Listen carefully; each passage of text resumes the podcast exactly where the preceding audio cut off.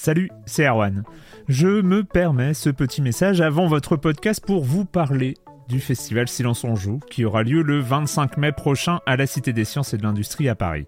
De 10h à 22h, on vous prépare une journée qu'on espère passionnante avec des discussions, des débats au cœur même de la Cité des Sciences et une soirée mémorable dans un grand amphithéâtre.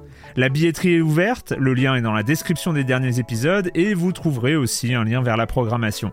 C'est 20 euros pour la journée et la soirée, et si vous voulez juste passer nous voir en journée, il suffit d'une entrée classique pour la cité, c'est 13 euros tarif plein avec éventuellement des réductions.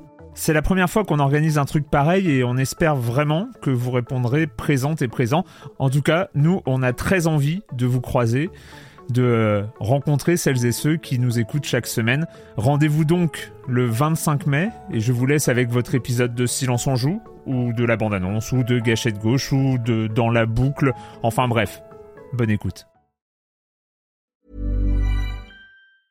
Mom deserves the best, and there's no better place to shop for Mother's Day than Whole Foods Market. They're your destination for unbeatable savings, from premium gifts to show-stopping flowers and irresistible desserts. Start by saving 33% with Prime on all body care and candles. Then get a 15-stem bunch of tulips for just $9.99 each with Prime. Round out Mom's menu with festive rosé, irresistible berry chantilly cake, and more special treats. Come celebrate Mother's Day at Whole Foods Market. Silence en joueur, Juan Cario, bonjour.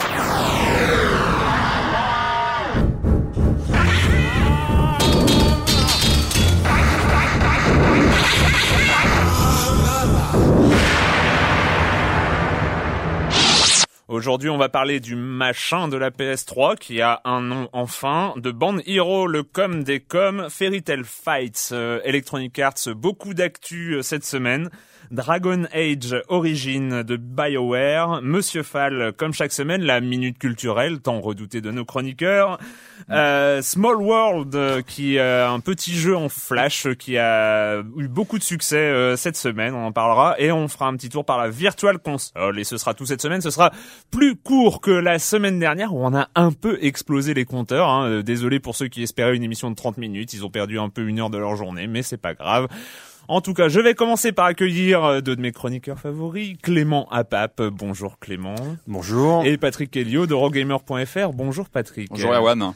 Euh, on commence avec toi Clément, donc le machin avec une poignée, une boule rouge au bout, c'était ouais, ce qu'on appelle, euh, ce qu'on appelait jusqu'ici l'espèce de baguette gyroscopique de la PS3. Ah oui, moi non. Voilà. Moi non, mais c'est vrai que depuis le 3, on n'avait pas de, de, nom précis en fait, on l'appelait la baguette magique. Qui... Euh... toi, tu avais un nom un peu moins. Euh, voilà. voilà. Et, et, donc apparemment, d'après certaines sources, alors c'est pas encore officiel, hein, mais mais il y a de grandes grandes chances pour que ce soit le cas parce que de, de, de toute façon Sony est toujours très très mauvais pour garder euh, ces informations oui. pour lui. Donc euh, cette baguette gyroscopique euh, devait normalement arriver au premier trimestre 2010. Mm -hmm. En fait, il y a beaucoup de chances pour qu'elle arrive à la fin de l'été 2010, voire à la rentrée scolaire 2010. Donc pas ah oui, en septembre pas pour 2010. Suite. Donc c'est pas pour on tout de en suite. aura encore le droit au prochain i3 probablement. Euh... Et euh, ce qu'on sait aussi, c'est que euh, pour l'instant, au niveau du prix, euh, ça, cette baguette devrait être euh, mise en bundle, soit avec euh, une console, soit avec un jeu, soit avec iToy. Mais avec un jeu, ça devrait être, être aux alentours, pardon, des, des 100 dollars. Donc c'est pas 100 dollars pour le machin avec une boule. Plus le jeu, plus le jeu. Ah, plus le jeu. Plus le jeu. Donc c'est pas non plus totalement. Et avec une caméra abusé. spécifique ou c'est la caméra iToy euh, classique de la PS3 avec celle qui fait iPad euh, en ce moment? Eh, bonne question, bonne question. Je sais pas du tout. Parce que Je sais pas du on, tout. on peut aussi penser euh, qu'il y a, il y a Il une espèce de caméra été, HD, euh, enfin une caméra un peu plus évoluée, parce que pour l'instant celle de la PS3 c'est quand même euh, une iToy euh, classique. euh, Ouais, ouais. meilleure définition, je crois. Enfin, pas du peut-être tout, plus fine que le Lightoy Parce d'origine. que, parce que en Ouais. fait, euh, le truc c'est que c'est un instrument passif, ce machin, cette poignée, c'est juste la boule rouge qui est repérée par la caméra et qui est remplacée. Euh... Et qui permet de reconnaître les mouvements de. de Ouais, mais c'est un instrument passif. Je- Il y a, je- il y a- il y a je- pas d'électronique à l'intérieur. hein. Je pense qu'il faut effectivement, de, toute façon, une caméra, enfin un truc de capteur en face. hein. ouais, Moi, j'avais compris que c'était un, il y avait pas du tout de reconnaissance de mouvement. Tu veux dire pas de euh, gyroscope de, de, je, de- je pense que si. Alors, si, si, système si, euh, moi, je, gyroscopique je, ou- sais pas parce que comme on l'appelle baguette gyroscopique, je suppose. C'est vrai. Je C'est suppose vrai, c'est c'est troublant. c'est troublant, c'est Mais bon, en fait, voilà, on est troublé. On est troublé. Par contre, Et, on sait pas du tout quels jeux seront compatibles avec. À part Resident Evil 5, je crois qu'on avait entendu Voilà, parler que- qu'une nouvelle version serait compatible avec, mais en termes de jeu, pour l'instant, ça Et il y a un nouveau euh, nom de code aussi, enfin dernière info Mm. sur ce truc dont on sait pas grand chose non plus. Euh, c'est son dernier nom de code, donc euh, pour l'instant ça s'appelait Sphere et ça va probablement s'appeler euh, The Arc. Arc, voilà. Arc. The Arc. Donc c'est le dernier nom de code euh, de la chose qui devrait arriver. Et on le rappelle, normalement, enfin pourquoi on en parle aussi, c'est que cette chose-là, avec euh, Project Natal chez Xbox, ça sera euh, la future, euh, le futur affrontement en fait des consoles, qui se passera non pas via une nouvelle génération de machines, mais, mais via ces, ces, Ces ces, petits ces accessoires. périphériques euh, qui ressemblent un peu euh, à de la Wii, Après, ouais. il va falloir voir si, C'est quelle la importance. c'est la euh, wification des ouais. consoles next-gen. Il faut à voir quelle importance chaque constructeur va allouer à cette, euh, cette nouvelle interface. À Est-ce qu'ils vont le considérer comme une nouvelle plateforme à part entière ou juste comme un nouvel Bah, je accessoire euh, C'est ça toute si la je question. peux me permettre une prévision, je pense que avant la sortie, ils vont tous être hyper emballés et puis ça dépendra surtout du, du succès, des ventes et de ce genre de choses. Et de ce que ça donne. C'est-à-dire le, sur, le surlendemain, si ça a pas bien Ouais. marché, bah ça deviendra un accessoire comme un autre. Et Ouais, puis, ouais, par contre, si ça a cartonné, ça deviendra la future. Enfin, en tout cas, Microsoft euh, pour Project Natal euh, Oui, espère, euh, espère beaucoup. En tout cas, Ouais. Visiblement, Ouais, ouais, bah ça oui, oui, vraiment apporter une nouvelle génération Ouais. à la machine. Ouais. euh, Gwen Stefani, no doubt. Ah oui, oui, donc. Alors moi, la note, la, la news que j'avais notée de la semaine, euh, donc c'est l'actualité du côté de, bah, de toujours de la, de la, de la, gamme Guitar Hero. C'est vrai que ça fait plusieurs semaines qu'on en parle. C'est vrai que ça fait beaucoup parler de lui, ce jeu, de cette gamme, parce que maintenant on a Mm. pas mal de jeux déclinés. Euh, cette semaine, la news, c'est le groupe No Doubt qui euh, qui euh, a engagé une procédure contre Activision. Euh, alors pourquoi? Pourquoi Patrick Eh bien parce que euh, Gwen Stefani euh, a été choquée du fait que dans le jeu, on pouvait la voir elle mise en scène. Donc ça, c'était euh, c'était on le savait depuis le début qu'elle était modélisée. Normal, ouais. Mais on pouvait la voir chanter d'autres euh, chansons. Et elle n'aime pas chanter d'autres choses. Et voilà, c'est ce qui lui a posé problème. Donc euh, voilà, donc euh, procédure contre Activision. Euh, c'est une, une affaire qui fait un petit peu, qui, qui se, qui s'inscrit un peu dans le, dans la suite de ce qu'on avait connu il y a quelques semaines avec euh, Courtney Love, qui avait aussi euh, protesté contre l'apparition de Kurt Cobain dans le, je crois dans Guitar Hero, je sais plus dans quel titre. Euh, parce que là sur euh, No c'est pour euh, Band Hero et je crois que sur Kurt Cobain c'était sur Guitar Hero 5 mais c'est D'accord. euh, à vérifier. En tout cas voilà donc c'était une, autre affaire sur euh, ce, ce cas d'utilisation de personnages virtuels, de représentations virtuelles de de de- d'artistes euh, qui, qui posent une problématique hein, sur. C'est vrai, euh, mais c'est vrai qu'on a, on a, enfin moi ça me choque pas alors, quoi. Après voilà, est-ce qu'il n'y a pas exploitation de, euh, est-ce que c'est pas opportuniste de dire voilà on va faire un peu d'argent en attaquant en justice euh, un jeu qui marche bien Est-ce qu'il y a une vraie problématique sur l'exploitation Bah, du... c'est normal, c'est normal que ça te fasse chier si tu, si tu chantes des, des morceaux. euh, Mais en même temps, je pense que un- ça, voilà, ça dépend. Est-ce qu'ils ont donné leur accord pour une utilisation J'imagine. Je pense qu'ils ont signé pour être dans le jeu. Donc voilà. Après, ça, Ça, ça c'est sûr, mais apparemment ils avaient pas signé pour, pour être euh, utilisé, pour être ça. utilisé pour, chan- pour chanter d'autres chansons d'autres groupes. voilà. quoi. Donc Et, et euh, ça, et ça a un petit côté aussi euh, où l'industrie du jeu vidéo, Activision en, en l'occurrence, se considère sans doute euh, comme tellement les sauveurs de la musique euh, Ouais. moderne que ils, Ils se, ils permettent, permettent ils se un permettent, peu, ouais. ils ont un peu tous les droits. Ouais, donc euh, bon, de toute façon, ça va leur apporter du pognon. Donc euh, qu'on utilise euh, le, le personnage de Gwen Ouais. Stefani pour chanter ça ou ça, c'est pas très important. Bah, je pense qu'il y a, il y a un peu de ça. C'est Ouais, euh, ouais, ils sont un peu les maîtres du monde. Donc, euh, Mais donc ça va être une question qui va se poser même à l'avenir dans le jeu vidéo quand on voit les, bah, les jeux de plus en plus photoréalistes avec des, des, bah, voilà, des alter ego, des personnages de plus en plus photoréalistes. C'est vrai que cette question comme ça d'exploiter les, les alter ego euh, virtuels, euh, Hmm. pas de... Ouais, ça rame, Bon, allez, ça rame. Allez, allez. oh. Nous sommes bien d'accord, Patrick. Next. Le com des com de la semaine dernière, euh, euh, Larry Lafer qui revient sur euh, sur la polémique euh, Modern Warfare 2, euh, on- dont on parlera plus précisément la semaine prochaine. Il dit, euh, je pense à mon avis, que tuer des innocents ou faire un carnage gratuit dans un jeu est problématique s'il y a récompense à la clé. Si buter un innocent rapporte des points, des bonus, des choses à débloquer dans un jeu, là oui, j'apposerai un veto. il y a longtemps que j'ai joué à GTA et il me semble qu'écraser un piéton ne rapporte rien et c'est tant mieux.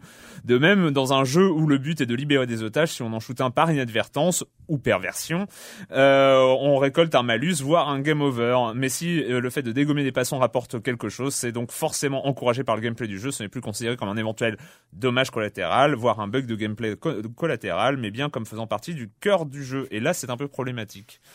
Mais euh, je suis pas très très d'accord parce que bon bah voilà, hein, le- faut arrêter non plus. On est c'est interdit au moins de 18 ans. Enfin, c'est Bah, déconseillé. exactement. pardon, voilà, euh, le, le, le, contrat est une clair. grande le jeu est personne. hein. Si j'ai envie de donc, euh, gagner des points en écrasant des piétons, euh, c'est un peu mon problème. Hein. C'est pas euh, celui. bah, quand on se rappelle de Carmageddon ou de, choses- de choses Exactement, comme ça, bah, il y c'est, a eu, euh, il y a eu des jeux. C'est euh, ouais, Boom. Chacal qui répond effectivement. Euh, Carmageddon à son époque récompensait Ah bah voilà. également le joueur qui allait cartonner un passant en faisant une jolie figure euh, comme un tête à queue avec son bolide. C'est vrai que C'était un bon jeu, ceci dit. Et Moi, oui, j'ai un c'est vrai. J'ai un bon Ouais, souvenir de j'ai ce un jeu. bon Ouais, souvenir. ouais, un bon souvenir. On revient sur Larry L'affaire qui revient et donc euh, c'est une, une, une intervention qui a un peu titillé tout le monde euh, au sein de la de l'équipe de Silence on joue. J'ai une question. Je remarque que les jeux vidéo sont très empreints d'une culture ciné euh, de série B voire Z, films de zombies post-apocalyptiques et autres joyeusetés. Oui. À l'instar du cinéma, existe-t-il des jeux nanars, euh, des jeux mal réalisés, un scénario ridicule, des bugs, des ralentissements, du clipping et j'en passe, et pourtant un plaisir certain à sortir sa manette, son stick ou sa souris pour y jouer. En gros, y a-t-il des plans Nine from Outer Space des jeux vidéo? On a eu cette discussion. C'est vrai que c'est une, une très bonne problématique. Et je On a un spécialiste dans l'équipe, hein, je ne vais pas balancer, mais on a un spécialiste Moi- dans l'équipe. hein. moi, Alors essayez de deviner lequel. euh. Moi, j'ai trouvé un seul titre, moi, mais je vais laisser Patrick peut-être commencer. Moi, j'ai Parce trouvé un seul titre. on ouais. sort nos titres là comme ça. Non, on en non. reviendra Ah non, bon, peut-être. moi, moi, je euh. pense que ça vaudrait la peine de revenir sur ce sujet euh, vraiment est-ce que est-ce intéressant. que t'as un ou deux exemples comme ça sans développer Moi, j'en mais- avais un. Bon, on en a un petit peu parlé euh, tout à l'heure. Euh, moi, je, je, il y en a un que j'aime beaucoup dans le genre. Ça s'appelle Twin Caliber. Alors, c'est un jeu d'action euh, qui était sorti sur PS2 à l'époque. Euh, pff, le pitch est génial, c'est-à-dire que c'est une ville envahie par des zombies et euh, et euh, un flic est obligé de faire copain copain avec un prisonnier. Ils partent dans la ville et en fait on les suit. Et là, l'astuce, ce qui ce qui pour moi euh, lui donne son son vrai statut euh, culte à, à- à ce jeu, c'est qu'en fait on suit les personnages, euh, on les voit en troisième personne, et en fait avec les deux sticks analogiques de, de la manette, on dirige leurs bras Parce qu'ils avancent pour tirer Donc, euh, sur les. euh, Ils avancent donc tout voilà, en fait, c'est voilà, c'est vraiment moi, un jeu que j'ai- j'aime beaucoup euh, à ce niveau-là. Mais c'est vraiment oui un sujet qu'il faudrait qu'on Ouais. qu'on explore. Et toi Clément, tu avais un autre euh, Moi, c'était euh, Air Defense Force qu'on a connu en Occident euh, sur Xbox. Ouais. Euh, mais avant, ça existait. Enfin, ça Ouais, c'est- je crois que c'est une longue série sur PS2. C'est une longue Japon, série sur euh, les Simple ouais. Series 2000, les jeux à 2000 Mm. yens.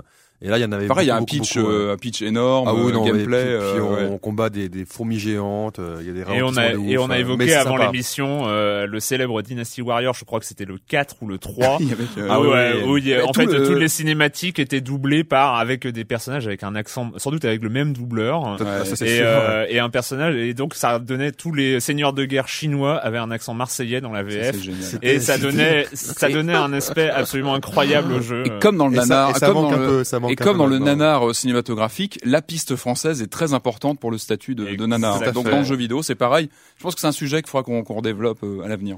Euh, dernier commentaire, enfin il y en a eu d'autres, mais euh, le dernier du com des com, c'est de Nicobo qui revient sur Brutal Legend. J'aimerais juste préciser que si Brutal Legend est un de ces rares jeux qui s'en sortent grâce à une personnalité extrêmement forte, malgré une technique fléba, flé- flébarde. Faiblarde, pardon. Ouh Faiblarde, la technique, oui. Ce n'est pas seulement par le talent d'écriture de Tim Schafer. La direction artistique est absolument fabuleuse, fourmille d'idées excellentes et impose un vrai style. Quelle claque. Voilà.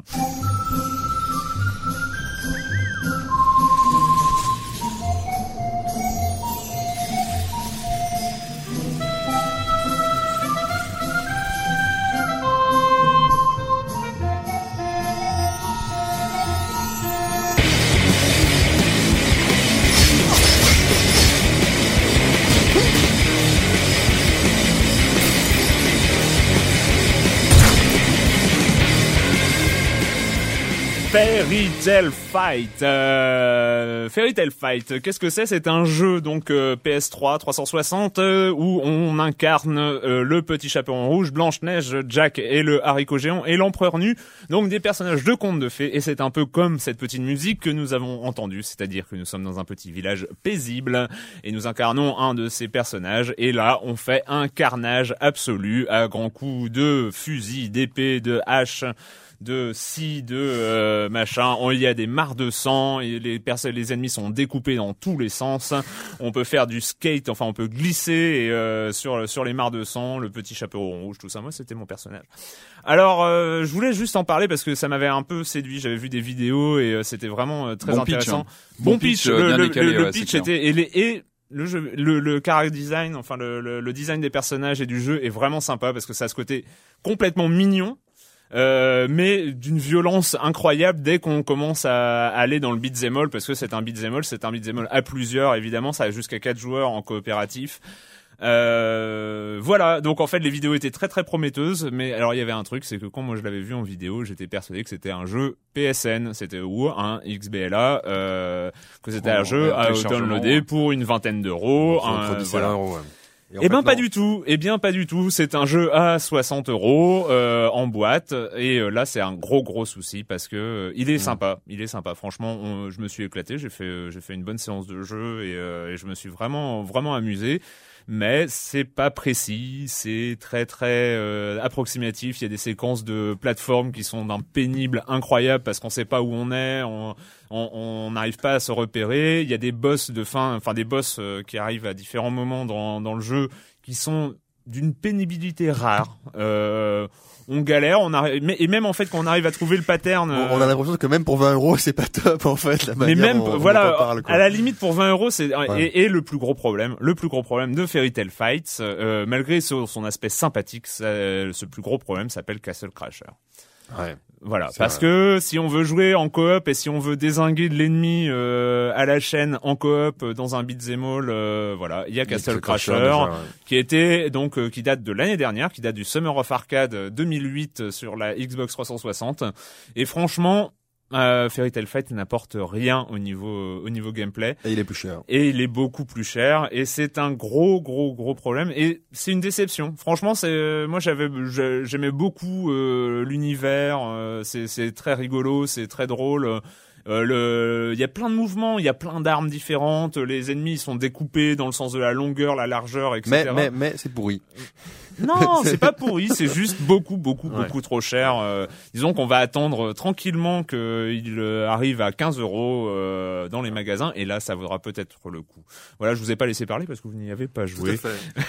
Mais tu l'as très bien fait, Erwan. Hein. Merci, merci, vous êtes sympa. Euh, Electronic Arts, Electronic Arts. C'est oui, c'est un peu le bordel Electronic Arts. C'est un peu le, le, bordel. Je voulais revenir en fait moi sur sur l'annonce récente, hein, puisque lundi Electronic Arts a annoncé l'acquisition de son concurrent britannique Playfish. Alors c'est concurrent, enfin c'est un, un développeur en fait spécialisé dans les jeux sur les réseaux sociaux.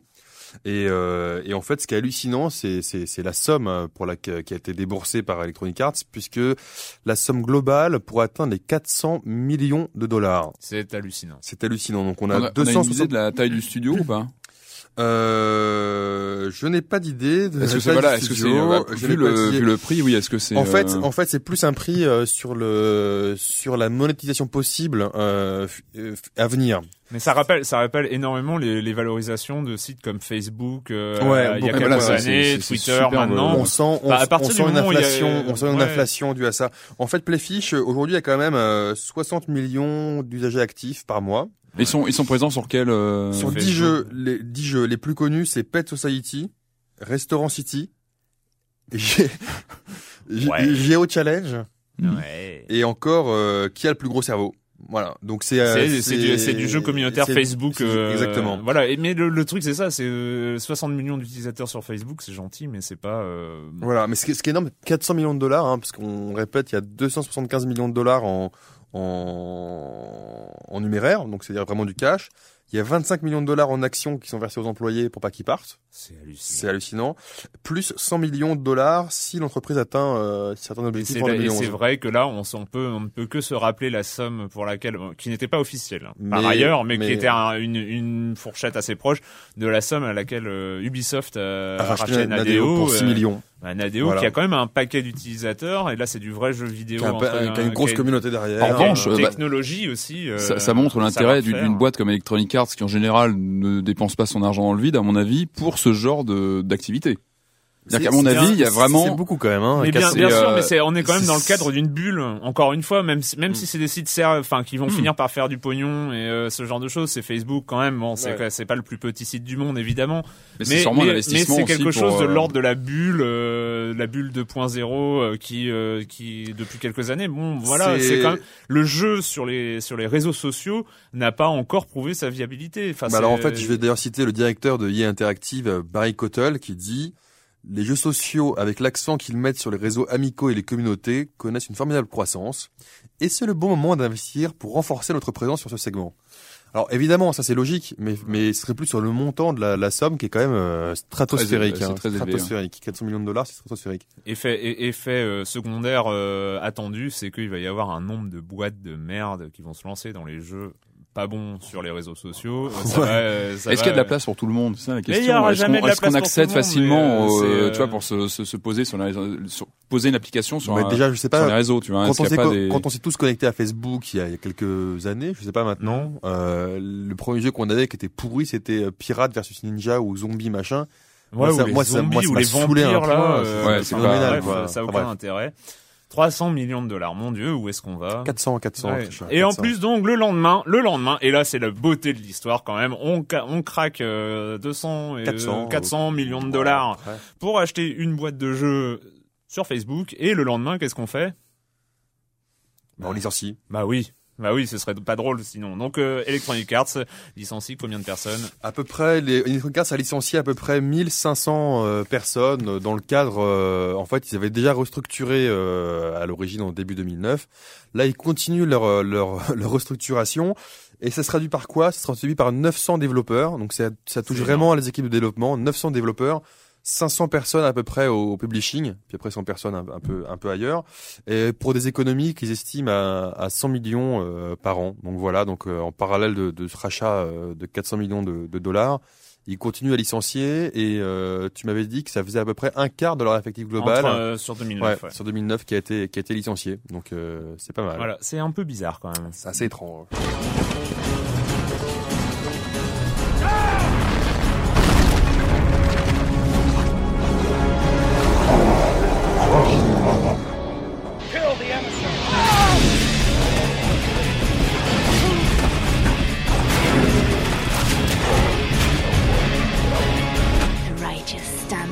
Dragon Age Origin, le dernier jeu euh, de BioWare, donc euh, très très très attendu, le retour Dernier pour le pour l'instant parce que pour l'instant, oui, bien sûr, bien sûr, bien sûr, Patrick. Mass Effect 2, moi je, je Oui, le dernier, mais et surtout le retour de le retour de BioWare dans l'Heroic Fantasy, euh, dans le dans le Donjon et Dragon. Et un jeu, je crois, qui a été en développement pendant 5 ans, 4-5 ans, je Ouais, crois, un long, long développement annoncé, Dragon Age. euh, bah, moi, je me rappelle encore de ton annonce. Hein, c'était en 2004, et dès qu'il est annoncé, hop, après on en a plus du tout entendu parler.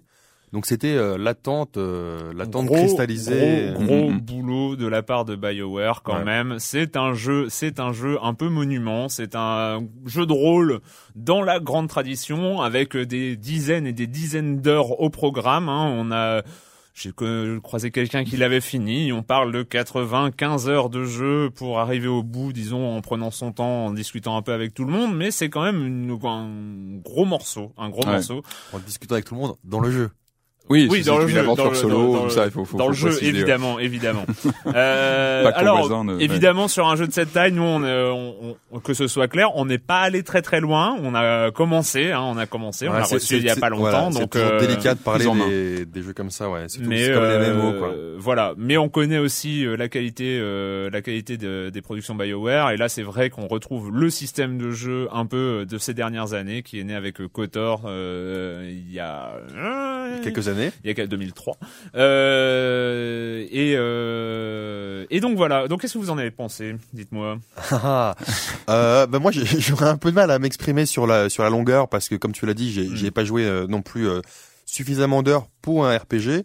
Moi j'ai bien aimé euh, j'ai bien aimé le début la scénarisation. J'ai trouvé qu'au départ euh, il y avait quand même euh, peu de choix euh, à la création des, des personnages comparé Trois à classes, euh, voilà. trois classes, trois Mhm. races. hein. Ouais, Donc, Neva, euh, Neva Winterlight et consort. Euh, après, euh, de ce que j'ai vu, parce que j'ai vu un, un pote y jouer aussi, ça m'a l'air assez chouette, globalement chouette. Si ce n'est que, alors, pour le coup, je sais pas si c'était euh, son PC ou quoi, mais j'ai trouvé que les, les, les zones extérieures étaient assez petites et les temps de chargement étaient vachement nombreux. Donc je sais pas si. Moi, je l'ai, moi, je l'ai vous lancé sur aussi, euh, sur Xbox personnellement, et moi, ce qui m'a, ce qui m'a plus embêté, c'est les textures, la, la réalisation graphique qui était euh, par rapport, comme tu le disais, au, canon Bioware. On est habitué à des, Mm, des mm, réalisations. mm. On, on se rappelle de Mass Effect où Là, je trouve qu'au niveau réalisation sur Xbox, c'était vraiment, ouais, c'est pas, euh, C'est- c'est c'est pas au vrai- niveau d'un Mass c'est Effect. vrai que c'est ça qui est marrant. Graphiquement, Ce qui est marrant, c'est que c'est un gros titre. Hein, c'est un titre, euh, un titre AAA comme on dit, un titre dans lequel il y a beaucoup d'argent, un, un titre de qualité. je pense que c'est avant tout au niveau du contenu. Mais au niveau la- du contenu, ouais. du- du- Parce voilà, que du- parce que l'emballage, l'emballage est pas le ramage, ouais, est ouais, pas à la hauteur. euh, Je trouvais que le, le ouais. début était un peu verbeux. Il y a pas mal de discussions. Il faut, faut Le le début est de- un peu lent. Le C'est un peu est lent, exactement. Il faut, faut euh, passer. euh, Par contre, les combats sont vraiment intéressants. Ils sont très tactiques. euh, Enfin, la plupart du temps. Ouais. parce que parfois, on peut. on- Donc on en fait évidemment mais- c'est comme euh, donc dans les derniers euh, dans les derniers BioWare hein, c'est on contrôle un personnage mais qui est entouré de de jusqu'à trois autres ouais. euh, trois autres persos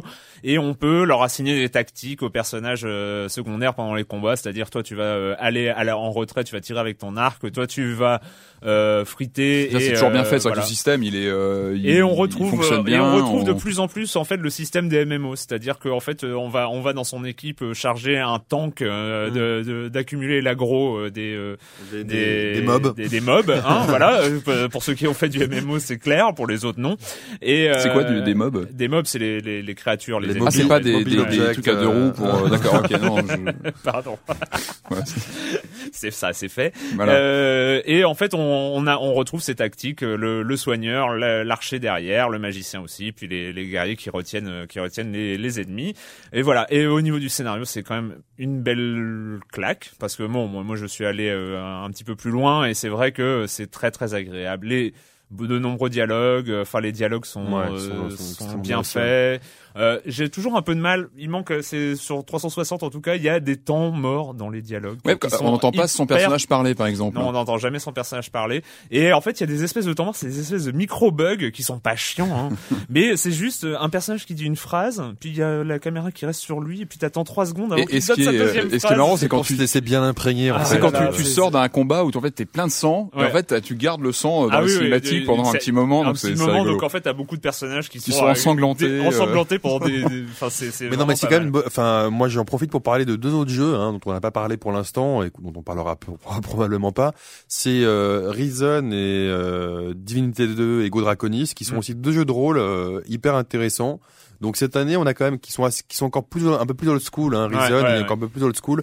Mais euh, pendant des années, on s'est plaint de pas avoir un jeu de rôle euh, y a- classique. il y a de quoi faire. Et là, il y a de quoi faire hein, entre Reason, Divinity 2 et Dragon Ah, Age. ceux qui aiment le euh, jeu de rôle, ils peuvent perdre leur vie cette, Ah, cette année. clair, euh, c'est clair. c'est- C'est clair, et le jeu de rôle solo, ça fait du bien aussi, ouais. les jeux de rôle avec. Non, non, c'est ça, BioWare, ouais. Avec ça un fait vrai scénar, ça une fait vraie du bien euh, quoi d'avoir un, un scénar assez solide euh, Ouais. avec des, des rebondissements c'est épique aussi c'est tout de suite épique la musique est parce que donc en fait on le- incarne on incarne un jeune alors soit magicien soit guerrier soit voleur et qui va rejoindre la garde des ombres qui va protéger le royaume contre les engences du mal et tout ça donc ça commence d'une manière assez classique et après donc c'est un grand voyage à travers les terres euh, les terres des contrées et tout ça franchement pour ce que j'en ai vu c'est euh, j'accroche et euh, je crois que ça va être un des jeux que je vais devoir continuer en décembre quand il y aura beaucoup moins de sorties parce que là c'est vrai qu'on a un programme assez chargé voilà, Dragon Age Origin, Electronic Arts, c'est eux, et euh, BioWare euh, sur 360 PC et PS3. Et ben donc on va accueillir Monsieur Fall comme chaque semaine, Monsieur Fall de TrickTrack.net et sa chronique jeux de société.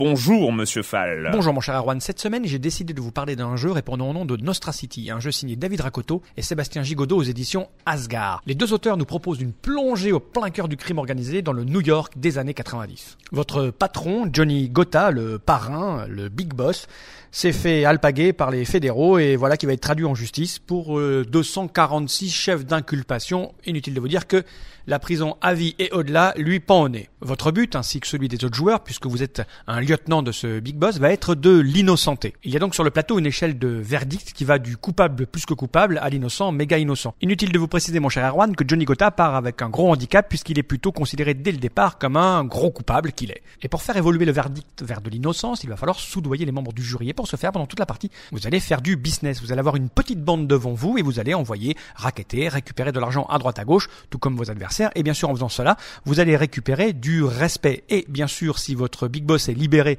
en fin de partie parce qu'il a été innocenté, c'est le joueur qui aura le plus de respect qui emportera la partie. Mais ce n'est pas si simple que ça, vous vous en doutez mon cher Erwan. Pendant que vous faites du business, vous allez forcément à un moment donné ou à un autre léser l'un de vos adversaires. Et pour se venger, il va piocher une carte Vendetta qui va lui apporter des bonus ou alors des malus à jouer sur les autres joueurs et surtout, surtout planqué au milieu, il y a deux cartes FBI et quand un joueur tire cette carte FBI, ça le transforme immédiatement en agent infiltré du FBI, ce qu'il garde secret bien sûr et son objectif maintenant va être discrètement de faire en sorte que le parrain soit condamné. Et comme il peut y avoir deux agents du FBI, c'est celui qui aura le plus de respect qui l'emportera. Alors évidemment, mon cher Arwan, personne ne communique sur qui, pourquoi, comment, qu'est-ce qu'il est, qu'est-ce qu'il a à faire. Ce qui fait que Nostra City est un jeu avec beaucoup de bluff à l'intérieur, beaucoup de bonne humeur, beaucoup de bonne ambiance. Alors bien sûr, il a un peu de hasard puisqu'il y a du tirage de cartes. Bien sûr, il y a des cartes plus ou moins puissantes. Certains joueurs se plaignent du côté injuste d'avoir de bonnes combos, mais comme disait un amateur du jeu, la mafia n'a jamais été très juste. Et moi, mon cher Erwan, en tant qu'amateur de jeux d'optimisation, de réflexion pure, je dois vous dire que j'ai beaucoup apprécié mes quelques parties de Nostra City.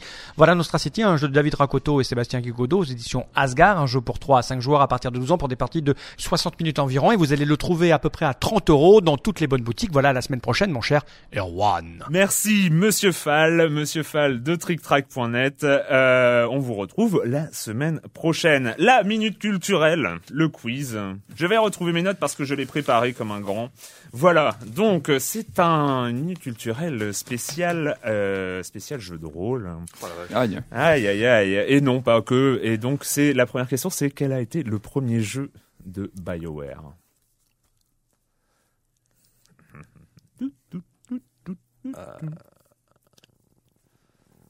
Sachant que Baldur's Gate, le premier, était le deuxième jeu.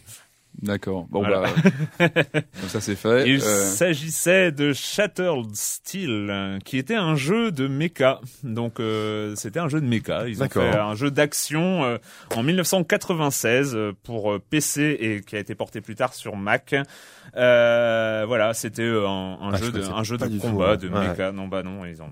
Pas très bien. Euh, deuxième question, quel est le nom du premier moteur de jeu créé par BioWare et qui servit pour la première fois pour Baldur's Gate euh, et qui a été réutilisé plus tard? Alors, Il y a Engine dedans. Mhm. Et C'est pas euh... Ce qui est intéressant, je vais... le Shadow Engine, non. euh, Comment Oui, non c'est mais j'ai dur, du- hein, j'ai c'est du mal à me remettre des Lemmings de la semaine dernière, donc. euh, Il s'agissait de l'Infinity Engine. Et ah oui, oui, euh, oui, a été- oui, bah ça y est. bien Non, sûr, qui a ah été bah utilisé dans. Icewind Dale, je me rappelle très bien. Exactement, Tout qui a été utilisé dans Planescape Torment. Dans Planescape Torment, euh, grand jeu, Planescape Torment, grand grand dans jeu. Icewind Dale euh, 1 et 2 et dans Baldur's Gate 2 Tout et ce qui est intéressant c'est qu'ils ont c'est des moteurs de jeu donc qui intégraient en fait tout le- l'univers Donjons et Dragons le système de jeu etc et euh, après qui a été poursuivi par l'Aurora Engine et qui euh, en fait maintenant aujourd'hui il y a des c'est finalement c'est tout le système de jeu de Kotor c'était l'Aurora Engine euh, en 3D et en fait euh, maintenant c'est renommé mais c'est des variations de l'Aurora c'est l'Odyssey l'Electron et actuellement c'est l'Eclipse Engine euh, développé par BioWare et donc là, une nouveauté dans la minute culturelle, pardon, excusez-moi, là, je suis très content. On va- on- nous allons le faire à la façon Julien Lepers. Et oui, et oui, donc en fait, je vais donner des indices. vous allez me Moi, dire. Je vais partir, mais je vais vous laisser là en fait. Alors, vous connaissez, vous connaissez Question pour un champion, donc je suis sûr que vous allez vous retrouver. Je suis. Qu'est-ce que je suis? Pardon, je vais Il faut arriver. poser une question, c'est ça Non, non non, non, pas du tout. Ah, faut Ah la oui, faut réponse. de- il faut faire, d'accord. faut m'arrêter quand vous avez la réponse. Tu es Julien Lepers. Voilà. Je suis, je suis un jeu d'exploration de donjons développé par Michael Toy et Glenn Wishman. Je suis généralement reconnu pour être le premier jeu d'aventure graphique car j'étais très populaire sur les systèmes Unix des universités à cause de mon système procédural de génération de contenu. J'ai popularisé l'exploration de donjons. Méridian, mais c'est pas Méridian, Méridian 59, non? Euh, non. Top J'ai popularisé l'exploration de donjons en tant que genre à part entière, inspirant par exemple Hack et son évolution NetHack, et plus tard des jeux commerciaux comme Diablo. C'est euh, pas Ultima, non C'est pas. Non. Bon. On a Voilà. même appelé certains de ces titres des roguelike. Je suis, je suis... Je suis rogue. Voilà. Tout Donc ça voilà. pour ça. Bon, Ah ouais, elle était bien, elle était bien. Ah ouais, c'était pas mal. C'était pas mal. bon.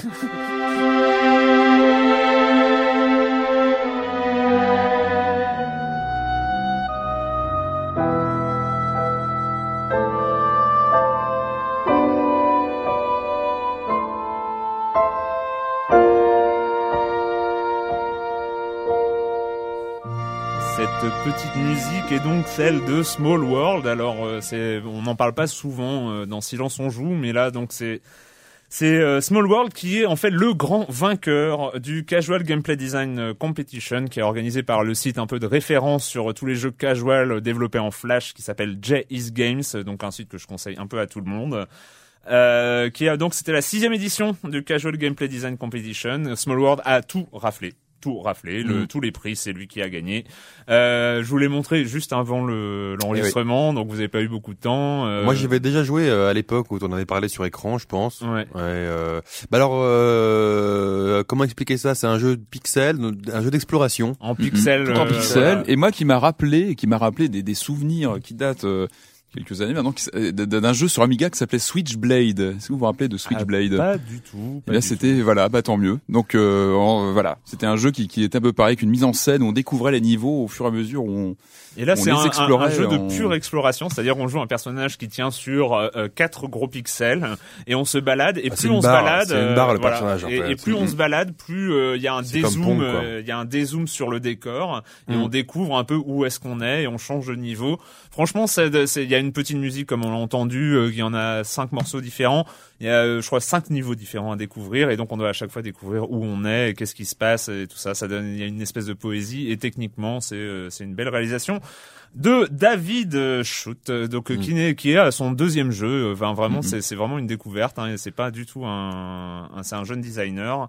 Voilà, euh, on vous invite à tous à aller voir, euh, à découvrir marrant. Small Ouais. World, à découvrir sur le web. Tu voulais juste pour euh, conclure l'émission évoquer euh, une petite ah oui sortie oui bien sur sûr la Virtual bien sûr Console. sur la Virtual Console de, de Patrick, Nintendo donc pardon. des, des jeux oldies à télécharger sur sur la Wii euh, moi mon coup de cœur de, de je crois que c'est sorti la semaine dernière ça s'appelle Zombies Ah bah, ah bah, tiens. Ah bah voilà hein, on va pas on va pas chercher ailleurs Ah bah, tiens. Ah non, c'est un, un bon petit jeu en vue aérienne euh, euh, qui était développé, je crois, édité par Konami et développé par LucasArts à l'époque. C'est sorti dans- au début des années 90 sur Super NES et Mega Drive. Waouh.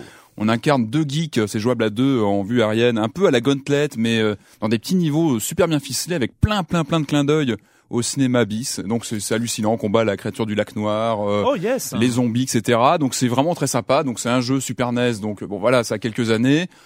Mais ça reste, c'est vraiment un très très bon jeu, avec une super musique, plein de clins d'œil. Et moi j'avais beaucoup aimé ce jeu. Je me rappelle qu'à la fin, on visite les locaux de LucasArts quand même. On a un niveau qui Ah se passe chez LucasArts. Rien que pour ça, faites-le et c'est c'est vraiment un, pur bonheur. c'est combien On sait Euh, je, le- je, dans les 8 euros, je crois. ça- D'accord. Ah, quand même, ouais. sur la Virtual Console. euh, Moi eh j'ai ben, la, j'ai la cartouche chez moi, donc voilà. Mais, mais bon voilà. En tout cas, pour ceux qui ne l'ont pas, euh, vous pouvez le prendre.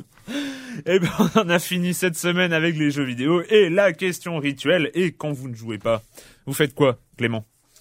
Alors moi, j'ai commandé euh, un bouquin Warren Ellis. euh, Tu dois, tu dois connaître. Alléluia. Warren Ellis, donc qui est un auteur de Un des plus grands auteurs de, de comics, hein, notamment Transmétropolitane. Et euh, là, il a sorti un bouquin sur euh, le site lulu.com. Mhm.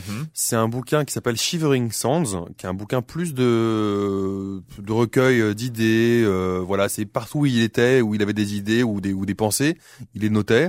Et donc, il a sorti ce bouquin comme ça. Et il n'existe que sur Lulu parce que c'est un bouquin en fait qui est imprimé à la demande Mhm. et donc qui se trouve ni sur Amazon, ni à la Fnac, ni machin, etc. Donc je l'ai commandé et donc j'ai pu lire en attendant de le recevoir euh, parce qu'il est en train d'être d'être imprimé.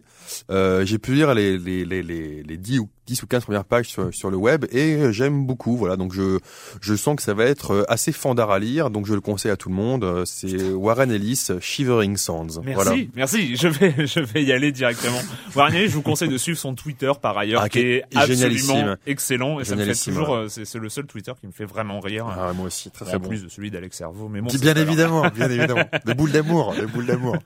Patrick, euh, Oui, alors moi j'ai replongé dans la quatrième dimension. En fait, euh, j'ai trouvé ça, c'est Universal qui vient de rééditer un coffret. Euh, euh, non, non, la quatrième dimension, hein, un petit peu de sérieux quand même. On, on plaisante pas que ces choses-là. Donc c'est un énorme coffret avec les quatre premières euh, saisons de la série originale des années 50. Donc on a, je crois, plus de 120, euh, 120 épisodes. C'est vendu à, on peut le trouver à moins de 50 euros sur le net. Donc c'est un beau Yes. coffret avec on, on va pas revenir sur la quatrième dimension, c'est essentiel non. pour Twilight tout Zone. fan de, de science-fiction et, et voilà, c'est vraiment l'essentiel. Donc euh, Je te voilà. le piquerai peut-être parce qu'il y Eh en ben, a écoute, certains. euh, tu verras, C'est- le truc avec la quatrième énorme. dimension. Il y a toujours Ah, un ou deux euh, épisodes qui marquent. des euh, mais tous, tous, ils sont tous, Moi, c'est l'épisode, très très bon. l'épisode de la bibliothèque. Après Et euh, après une petite annonce, je passe tout, je, je parle toujours de la séance bis euh, après. Là, j'en parlais un peu avant. On a une séance euh, le 20 novembre donc à la Cinémathèque française, donc euh, cinéma bis cette fois sur la thématique horreur anglaise. C'est assez prometteur avec deux films des années 70, euh, Symptomes de 74 et Schizo de 1976. Donc c'est le 20 novembre à la Cinémathèque française. J'en parle avant pour que ça puisse servir à ceux qui nous écoutent, Ça se trouve, tu euh, peut-être y aller. Mais voilà, tu, tu en iras avec Voilà. nos lecteurs. Le 20 novembre. Avec nos auditeurs, pardon. Bah, moi, pour ma part, je continue. J'ai ramené quelques comics de Seattle euh, de la semaine dernière, et donc entre autres The Immortal Iron Fist.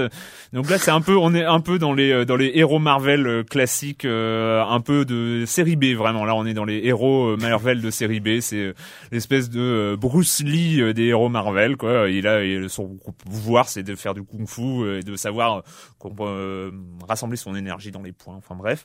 Et euh, donc c'était vraiment un, un, un peu un héros nanar hein, euh, jusqu'à dernièrement. Il a été repris euh, par. C'est bien dommage euh, d'ailleurs, parce qu'il était oui. bien en héros nanar, moi je trouve. C'est un peu ouais, dommage que. mais, mais il a été repris donc par Ed Brubaker, euh, Ah ouais. scénariste euh, émérite, et un petit jeune euh, très prometteur lui aussi, euh, qui s'appelle Matt Fraction, enfin qui est plus si petit jeune parce qu'il a repris du Thor, du euh, Iron Man, etc. par ailleurs. Et en fait, ça donne, euh, c'est en trois tomes, euh, c'est euh, c'est en trois tomes, c'est en anglais, et euh, les deux premiers sont vraiment très très très très très bien. Euh, ça revient, c'est ça revient sur les origines du, euh, du Iron Fist, etc. C'est euh, c'est c'est pas mal, c'est bien scénarisé, c'est dessiné par David Aja et c'est très agréable aussi. Euh, voilà. Après, c'est c'est pas de la qualité de d'autres titres que dont j'ai pu parler ici, genre Daredevil ou qui est des héros un peu plus profonds, mais c'est très très agréable à lire. Voilà. Et ben on se retrouve très bientôt pour parler jeux vidéo sur l'IB Labo. Libé, labo,